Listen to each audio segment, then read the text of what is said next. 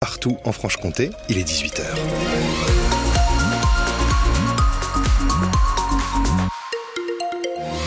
Ça roule très bien cet après-midi, en cet euh, début de, soirée, avec euh, quelques petits ralentissements sur la rocade de Besançon ou en direction de Pontarlier depuis la Cluse et Mijoux. Mais vraiment rien de bien méchant, je vous en dis plus après les infos. On commence par un mot de météo, Christophe May. Attention au vent cette nuit en Franche-Comté. Les rafales pourront atteindre les 75 km heure par endroit avec des pluies éparses. Demain, le temps sera couvert avec des averses. Des aides supplémentaires, une modification du plan éco-phyto, un renforcement de la loi Egalim. Gabriel Attal donne des aux agriculteurs à quelques jours de l'ouverture du salon de l'agriculture à Paris. Euh, oui, une nouvelle série d'annonces du Premier ministre ce matin, mais est-ce que c'est suffisant pour les agriculteurs? Qu'en pense-t-il chez nous en Franche-Comté? Benjamin, producteur de lait bio à Velloreille-les-Choix en Haute-Saône, est un peu dubitatif.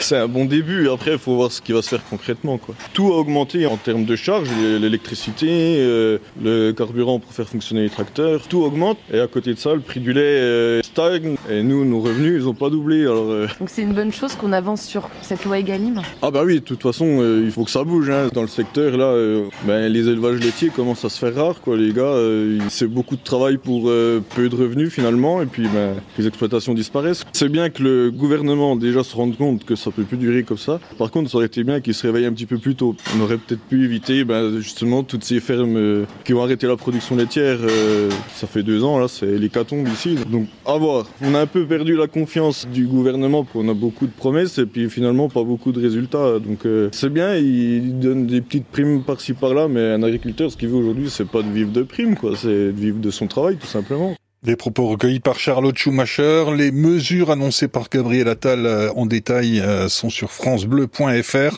Elles semblent en tout cas ne pas avoir calmé la colère de certains. Des agriculteurs bloquent à nouveau l'autoroute A62 dans le Tarn-et-Garonne. En Mayenne, des éleveurs ont forcé l'entrée du siège du numéro 1 mondial du lait Lactalis cet après-midi à Laval et investi le hall d'accueil. À Rennes, des manifestants ont vidé des bennes de terre devant la préfecture et bloqué un centre commercial Leclerc. À Vesoul, la police lance un appel à témoins après la disparition d'un homme de 69 ans, Jean-Luc Poitvin, vu pour la dernière fois samedi dernier, 17 février, près de la gare de Vesoul. Il a une calvitie, porte des lunettes et se déplace avec une béquille. Euh, sa photo et sa description sont sur francebleu.fr et si vous avez des informations, vous pouvez joindre la police nationale via le 17. Le maire de Grand-Villard dans le territoire de Belfort, Christian Rayot, visé par une enquête préliminaire du parquet de Besançon. Enquête déclenchée après un signalement mi-janvier de la association Anticorps de lutte contre la corruption pour des soupçons de prise illégale d'intérêt, en cause notamment le vote de différentes subventions municipales en faveur du club de football local, le FC Grand Villard, dont le président n'est autre que le fils du maire, Sébastien Rayot.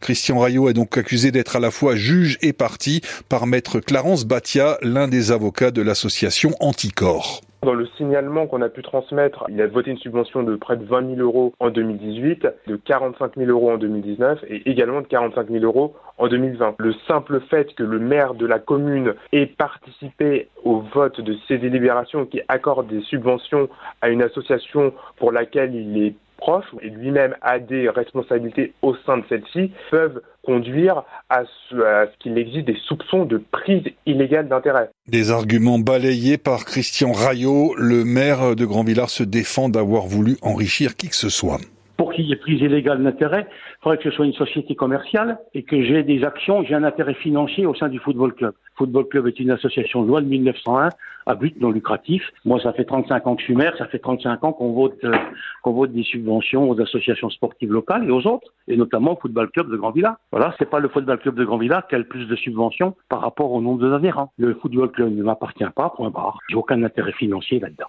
Le parquet de Belfort a déjà par le passé classé sans suite une précédente accusation de prise illégale d'intérêt, toujours dans le cadre du financement de ce club, le FC Grand Villard. 18h